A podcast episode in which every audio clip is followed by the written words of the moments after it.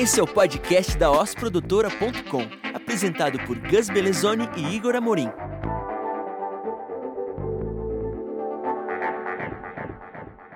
Olá pessoal, eu sou o Gus Belezoni e esse é o podcast sobre os bastidores da Os Produtora e novas soluções audiovisuais.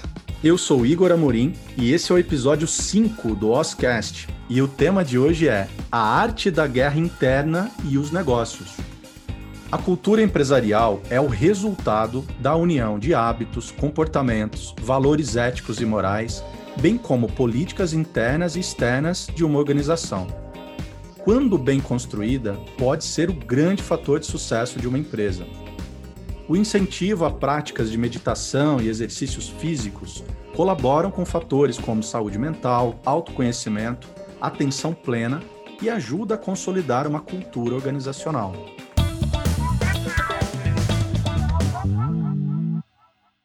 Para bater um papo sobre isso, hoje convidamos o artista marcial e consultor de cultura Fernando Belato.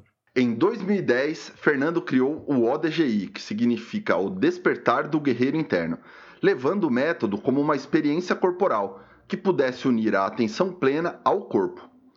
Pouco a pouco isso foi aumentando e em 2017 foi criado o método ODGI in Company para colaborar com as empresas levando valores aliados à saúde e ao bem-estar. Já atendeu clientes como Gimba, Gomes da Costa, Sodexo e tem parceiros como Fairfax Brasil, Lojas Mel e Natura. Atualmente mantém trabalhos contínuos em parcerias com áreas de desenvolvimento humano das empresas, auxiliando na cocriação da cultura empresarial. Fernando Belato, seja muito bem-vindo ao Wascast. Olá, Gus. Olá, Igor. Olá, pessoal, todos os ouvintes. Eu estou muito contente de compartilhar com vocês um pouco desse conhecimento que eu chamo de arte da guerra interna e compartilhar um pouquinho de como eu vejo como isso pode nos ajudar a estabelecermos as culturas dentro das empresas. Né? Então, contem comigo e estou muito animado pelo que vem pela frente. Bom, Fernando, para a gente começar o bate-papo de uma maneira bem direta, a gente queria saber, na sua visão, qual é a importância da cultura organizacional dentro de uma empresa? Eu acredito que a cultura ela dá um norte para a empresa, é, porque a cultura não necessariamente precisa ser uma cultura de amor, né, ou uma cultura de paz. A cultura você pode ter a cultura que você quiser, né? Se de repente você quer ter na sua empresa uma cultura de passar por cima de todo mundo e ganhar dinheiro, por exemplo, você vai ter essa, essa cultura organizacional, mas com certeza você vai ter consequências. Colaboradores doentes, muito provavelmente vai ter que trocar de colaboradores muito rapidamente, e isso está indo na contramão né, do que o mundo está é, apresentando. Então, quando temos uma cultura organizacional saudável que visa o bem-estar humano, que visa a saúde em todos os níveis, que visa também a prosperidade, o resultado, que é algo que eu defendo, né? Eu defendo que as empresas elas devem também focar nesse resultado como um termômetro, um resultado que possa também, é, da mesma forma, olhar para o ser humano e respeitar o ser humano, né? Em termos de trabalho e descanso, boas remunerações, em termos de ter uma acho que a, a melhor palavra é essa mesmo, uma saúde, né? Então a cultura organizacional, ela te mostra para onde você quer ir. Então, até uma boa bom questionamento para os empresários e para as empresas, você tem clareza da onde você está querendo ir com a sua empresa? Porque às vezes, né, Gus, às vezes as empresas, elas ainda não têm tanto essa clareza de uma cultura de fato.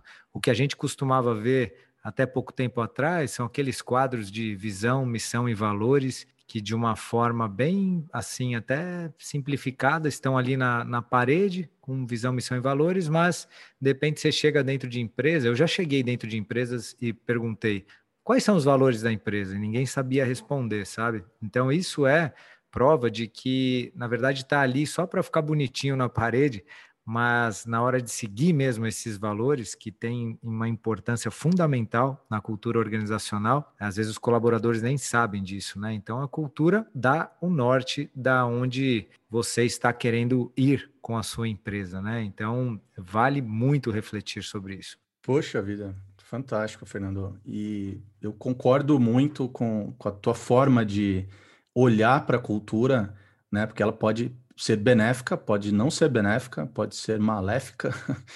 E aí que vem a pergunta que eu tenho para te fazer, que é como que o despertar do guerreiro interno, né, o teu método, como é que ele se aproximou desse, desse meio empresarial, do, do, do meio corporativo, né, e como que ele fortalece, como que ele ajuda a consolidar uma cultura empresarial saudável? Qual a transformação que o método leva para dentro das empresas? Primeiro, eu gostaria de deixar claro que o meu propósito é alinhar mesmo as pessoas às virtudes, né? Então, eu procuro só estar conectado com empresas que têm uma cultura e valores benéficos mesmo, né? Valores de. São virtudes, de fato, virtudes e que prezam também o ser humano. Estou muito a serviço disso, né? De também trazer o bem-estar. Eu acredito na, no equilíbrio entre os mundos. Né? Então, o mundo empresarial em relação ao resultado, mas também ao bem-estar dos colaboradores. Eu acredito que isso é possível para que a empresa ela seja sustentável, inclusive, e cada vez mais saudável. Primeiramente, como, como aconteceu, né? Como você me pergunta, como é que isso foi acontecendo de chegar nas empresas? De uma forma muito orgânica, até porque esse orgânico faz parte até da minha metodologia dentro das empresas. Eu sempre fui uma pessoa que eu gostei de estudar, gostei de saber coisas que eu gosto de fazer, mas eu sempre abri também para eu poder abrir mão de seguir, digamos assim, um mapa muito uh, já delimitado para eu fazer a minha rota, sabe? Então, eu vou seguindo, eu vou, meu jeito de levar a vida é ir observando ela, os sinais dela, e eu vou colocando a minha intenção e vou observando e desenhando com a vida, co-criando com ela, né? Então, eu tinha uma intenção de um dia trabalhar com empresas, mas isso nunca foi algo que eu falei, vou ter que ir atrás disso, vou fazer isso acontecer, vou ficar batendo nas portas das empresas. Não. Eu fui focando com o DGI primeiramente para a pessoa física, trabalhando então presença, trabalhando muito da questão da meditação, da questão do autoconhecimento, do desenvolvimento de virtudes. O ODGI ele tem uma característica que ele não é só um treino meditativo no sentido do treino da presença. Nós também vamos para o corpo físico e equilibramos muito, né, a mente, a energia, as emoções e junto com isso ainda trabalho com toda essa arte da guerra interna para ajudar a pessoa a ir de fato compreendendo onde ela se sabota, compreendendo onde ela perde para ela mesma ali e conseguir com isso despertar as virtudes para que ela consiga manifestar cada vez mais o potencial dela. Nesse caminho, eu comecei a receber convites de empresas para participar de convenções. Tinham uh, pessoas que já me conheciam, que de repente eram agências que já trabalhavam com empresas e acabavam me contratando para fazer então certas, certos tipos de eventos em, em, convenções. E aí eu fui participando com grandes empresas como Pfizer, Sodexo, algumas vezes, a própria Natura. Com algumas eu fui continuando, né, um trabalho mais profundo. Outras eram uma convenção. Até que em 2018 teve uma virada muito significativa em relação a isso, que o CEO da Fairfax, o Bruno Camargo, ele me chamou para uma reunião, ele ficou sabendo do ODGI. Né? A Fairfax é uma seguradora, é uma, uma empresa canadense, só que tem aqui a Fairfax Brasil, uma seguradora. Me chamou para uma reunião, recebi uma ligação que o CEO da empresa queria conversar comigo, que ele tinha é, lido sobre o ODGI, conversado e achou muito interessante. Então, fiz essa reunião, foi uma reunião muito boa, muito boa mesmo, é, é, de uma energia muito incrível. Quando duas pessoas se conectam no coração, é muito incrível o que acontece, assim, né? Vira uma.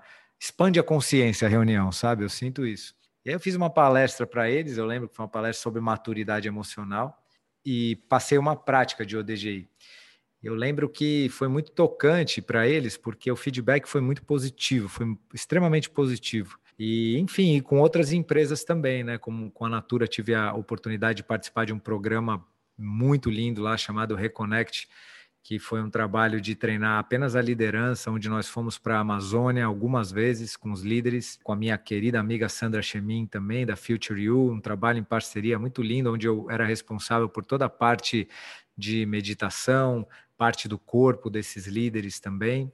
Né, e trazendo sempre o, o, autoconhecimento. E aí a coisa foi crescendo e, poxa, eu fico muito feliz de hoje já algumas empresas né, me procurarem para estar tá trabalhando esses temas da inteligência emocional, né, esse desenvolvimento cultural. Então, estou bem animado, mas respondendo de uma forma objetiva, depois de falar bastante, foi tudo muito orgânico, Igor. Nossa, Fernando, fantástico, cara. Deu para deu assistir um filme aqui da sua trajetória, né? E fica muito claro como que você percorre o seu caminho, né? Como que você sente uh, os caminhos a serem percorridos e traz toda a sua bagagem para potencializar o desenvolvimento, os resultados ali dentro. Agora, entrando um pouco mais em detalhes sobre o método mesmo dentro das empresas, como que o método DGI e a filosofia samurai que está por trás dele é adaptado para cada empresa? Como é que é na prática esse tipo de atividade? Olha, algo que eu percebo que as artes marciais têm é algo chamado, pelo menos na linguagem japonesa, de dojo-kun, né? Ou seja, os princípios que regem um dojo. Então, você vai lá numa prática de karatê, tem os princípios que regem o karatê, onde o karateca repete esses princípios. Ah, o que, que são esses princípios? Eles são os valores. É, a metodologia visualiza muito a, a forma guerreira de ver as coisas e começamos a aplicar isso nas empresas. Mas compreendemos que a arte marcial que eu acredito é uma arte marcial de paz, que ela usa do bom combate, ou seja, dos desafios, para a gente aprender a transmutá-los e alcançarmos a harmonia ali, né? Alcançarmos o bem-estar, digamos assim. Quando eu chego em uma empresa, primeira coisa que eu pergunto é se ela já tem um trabalho de branding desenvolvido. Por que isso? Porque faz toda a diferença para o meu trabalho começar que a empresa tenha valores pré-estabelecidos que de verdade façam sentido.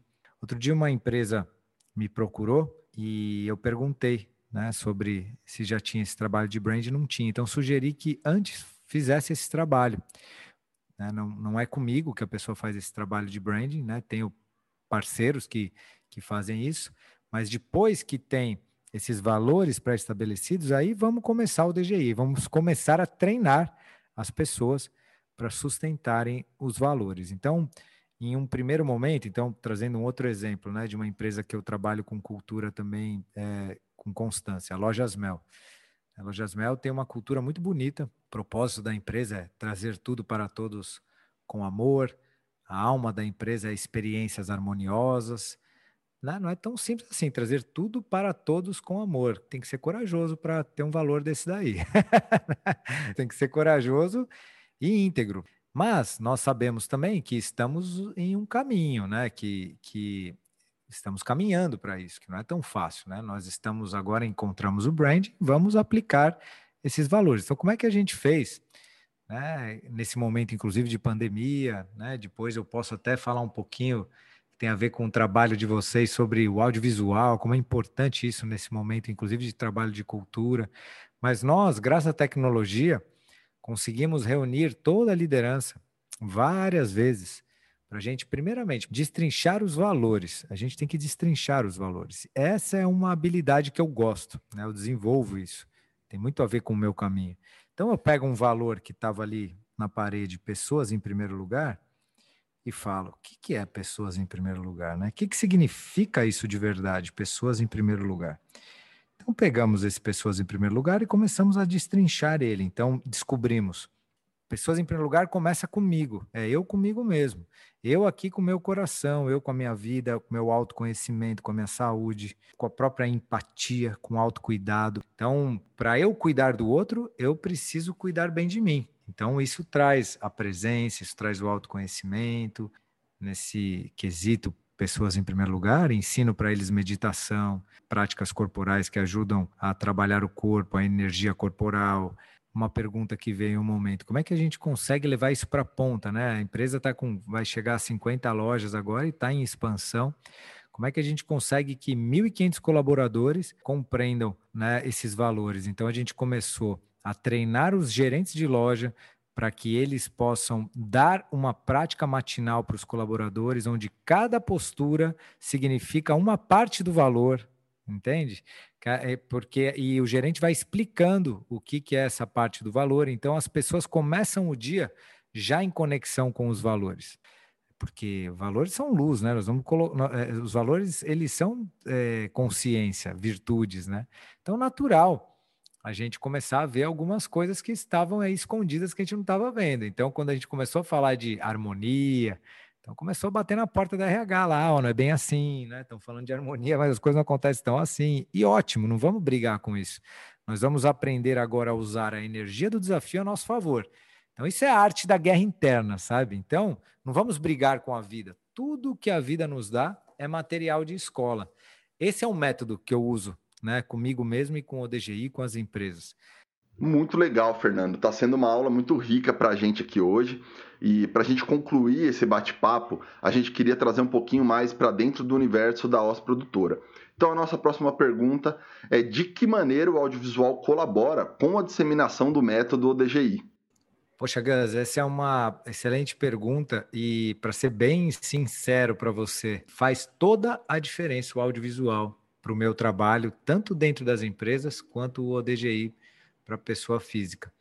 Antes da pandemia, eu tinha uma ideia do, do digital, de, da importância desse tipo de trabalho, mas pós-pandemia, eu só consegui trabalhar por conta disso, e de coração mesmo. No ODGI, pessoa física, eu montei uma academia chamada ODGI em Casa, né, para treinar as pessoas, porque a academia nossa ficou sem aula, então precisei recorrer né, a isso. Eu mesmo fiquei assim encantado com os benefícios né, dessas aulas online.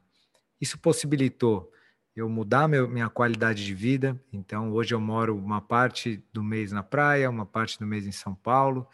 Isso possibilitou de eu fazer isso sem perder a qualidade do meu trabalho, né? Tendo todos os meus compromissos. O que que facilitou muito também? Então, quando falando, dando o exemplo da Lojas Mel, fazer um, uma reunião com um encontro de 80 pessoas de liderança para falar de valores e desenvolver o autoconhecimento, se a gente fosse fazer de 15 em 15 dias em um lugar, primeiro ia ter que ser um lugar que pudesse é, abraçar essas pessoas de uma forma confortável e todas as pessoas precisariam se locomover, cada uma morando em lugares longe, às vezes tem lojas de outras cidades, é, outros estados, então, poxa, é, é complicado, entende? Quando vem por um Zoom, por exemplo, a gente se encontra, a gente pode se encontrar todo mundo onde estiver e a mensagem é passada, né? E eu fiquei muito também é, impressionado com a capacidade desses é, novos, né, tipo um Zoom, um Google Meeting, assim, isso de compartilhar palestras, tudo. Então, depois a gente grava isso, a gente pode editar, né? Se tem de repente uma, uma produtora como vocês que pode dar uma qualidade no vídeo, tudo isso pode ser eternizado, né? Então, uma das minhas ideias dentro das empresas é pegar os vídeos de conteúdos e deixar guardado, inclusive, porque qual é um dos grandes problemas das empresas hoje em dia, quando se trabalha cultura? É como é que a gente contrata pessoas alinhadas com a cultura e como é que a gente treina esses novos colaboradores para eles já se alinharem com a cultura. E às vezes, todo esse caminho que você já fez e que foi gravado é um caminho que eles podem assistir em treinamento, esses colaboradores novos, né, que pode economizar com uma energia que você já colocou.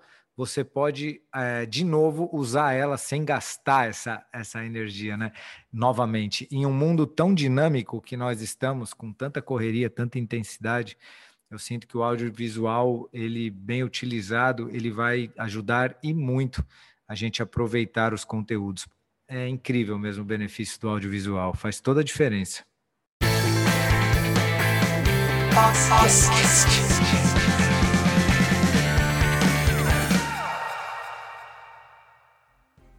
Bom, pessoal, assim como a gente já fez nos outros episódios, a proposta desse quadro é justamente trazer dicas e referências que sirvam como grandes inspirações, insights em relação ao assunto que está sendo tratado nesse episódio. Então, para a gente começar, eu gostaria de passar a palavra para o Igor compartilhar a dica de hoje. O meu insight, de novo, aqui vem é, de dentro de um livro, né, que é o título Empresas que Curam, é o livro mais novo do Raj, do Raj Sisodia, escrito com Michael Gell. Uh, o subtítulo do, do livro é Despertando a Consciência dos Negócios para Ajudar a Salvar o Mundo. e tem um prefácio do, do Tom Peters, né, o autor do Em Busca da Excelência. Este livro consiste em nada menos do que uma magnífica contribuição para o processo de vida e morte de reimaginar as organizações e a sociedade em si. É, ele mostra muito dentro desse livro, ele conta a história de várias empresas que se transformaram para esse novo esse novo mundo da cultura da empresa, onde ela vai muito além de gerar riqueza, gerar é, lucro financeiro para os investidores das empresas, né?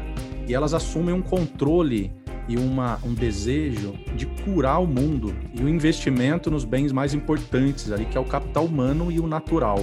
Então ele traz motivos ali muito convincentes para essa necessidade atual que a gente tem de transformar o planeta e oferece passos práticos, né, que mostram como que isso pode ser, como que isso pode ser alcançado. Então essa é, essa é a minha dica. Eu vou passar a bola para o Fernando, então trazer a dica dele. Eu estou ansioso para ouvir. Legal, Igor. Obrigado pela dica. Vou atrás de ler esse livro. É, eu vou trazer aqui duas dicas de, do que eu considero ser, digamos assim, os meus dois campos de atuação, a arte marcial e também o autoconhecimento. Na parte mais marcial, que eu gosto de como Eiji Yoshikawa conta isso, é a história do Musashi, o maior samurai do Japão.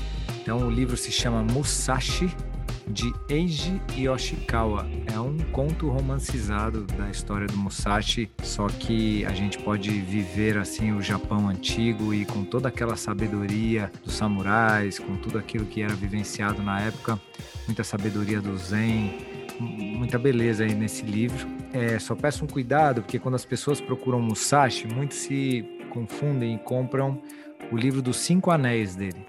E o Musashi, o livro dos Cinco Anéis, é um livro menor que é de estratégia de guerra. Então, não é esse que eu estou falando. Eu estou falando do, do Eiji Yoshikawa. Se você digita Musashi Eiji Yoshikawa, você vai encontrar esse livro.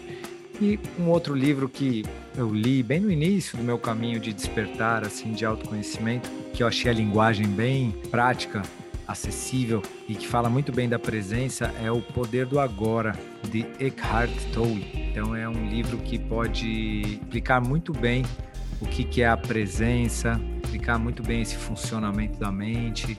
Eu acho que é um livro que vale a pena as pessoas que estão nessa busca de autoconhecimento lerem e relerem, quem sabe.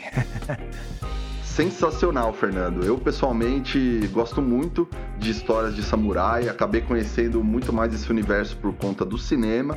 Porém, já ouvi falar várias vezes desse livro e agora você trazendo ele aqui como um insight para o nosso podcast, eu fiquei ainda mais curioso e com certeza vou atrás para conhecer. E aí, para trazer um pouco do trabalho da nossa produtora, eu gostaria de trazer uma dica que é o projeto Empresas Humanizadas. É um projeto que ele começou como uma tese de doutorado, encabeçada pelo nosso amigo Pedro Paro, né? E isso se transformou em uma série de entrevistas que virou um livro e a OS produtora teve a honra de ser convidada para produzir a série documental sobre o tema no ano passado. Né? Então, a partir de uma série de entrevistas que fizemos em empresas como Boticário, Reserva, Mercos e também até a Natura, né, a gente gerou pequenas pílulas de aproximadamente um minuto e meio, dois minutos, onde os representantes, né, os presidentes e o C-level dessas empresas trouxeram para a gente uma série de insights a respeito de como se pensar o capitalismo de uma maneira um pouco mais humanizada, né? Esse projeto ele é apoiado pelo ICCB, que é o Instituto Capitalismo Consciente Brasil. Todas as pílulas estão disponíveis no YouTube para quem quiser assistir gratuitamente. Queria aproveitar para agradecer demais o Fernando ter topado o nosso convite para participar do Oscast e aproveitar para passar a palavra para ele mais uma vez para deixar e-mail, telefone, Instagram, o que quiser, caso alguém escute o nosso podcast e queira entrar em contato com você. Queria agradecer, Gus, Igor, mais uma vez pela rica oportunidade de estar aqui é, nessa conversa com vocês. Obrigado mesmo pelo convite. Aquelas pessoas que quiserem saber mais do ODGI, tem o site do ODGI, odgi.com.br Pode me achar também nas principais redes. O meu Instagram é Fernando Belato, underline ODGI, meu LinkedIn, Fernando Belato. O YouTube também, Guerreiro Interno, tem bastante vídeo, bastante conteúdo por lá, bastante reflexão por aí. Com certeza vocês conseguem encontrar. Se quiserem enviar né, um e-mail para, quem sabe, conversarmos um pouco, então pode enviar no contato odgi.com.br. É isso aí. Fernando, mais uma vez, super obrigado pela nossa conexão, pelo seu tempo nesse bate-papo, por todos os insights e aprendizados que nós tivemos nesse episódio e todo o tempo da nossa parceria, né, que é uma parceria recente, mas porém muito rica em trocas, em aprendizado. Acho que para o nosso lado, o fato de ter trazido o DGI para dentro da OS, né, da gente ter tido essa oportunidade de conexão, é um fator muito relevante para a gente, para nossa cultura, para nossa forma de, de, de olhar mesmo para o valor do autoconhecimento e da saúde mental é, da empresa como um todo. Né? Espero que a gente consiga encontrar oportunidades para multiplicar os efeitos do nosso trabalho em conjunto para o mundo e espero ter, ter a sua parceria, estar tá com você por muito tempo, com o DGI, com o seu time, por muito tempo ainda para frente, para a gente gravar mais episódios, compartilhar mais conhecimentos e poder produzir muito conteúdo ainda né, nesse, com esse propósito de, de semear as transformações para um caminho de valores que, que o mundo tanto precisa, né? Mais uma vez, muito obrigado. E eu acho que seria muito legal a gente finalizar esse episódio com os. Muito obrigado pelas palavras, viu, Igor? Obrigado, é recíproco, tamo junto, estamos juntos e os. Esse foi o episódio número 5 do Oscast sobre a arte da guerra interna e os negócios. Novos episódios a cada 15 dias. Assine, compartilhe e ajude o nosso conteúdo a chegar a mais pessoas. Sua empresa também pode ter um podcast. Já pensou nisso? Fale com o nosso time e saiba como. Você acabou de ouvir ao Oscast, o podcast da osprodutora.com. Visite o site, conheça mais sobre a Os e deixe seus comentários e sugestões.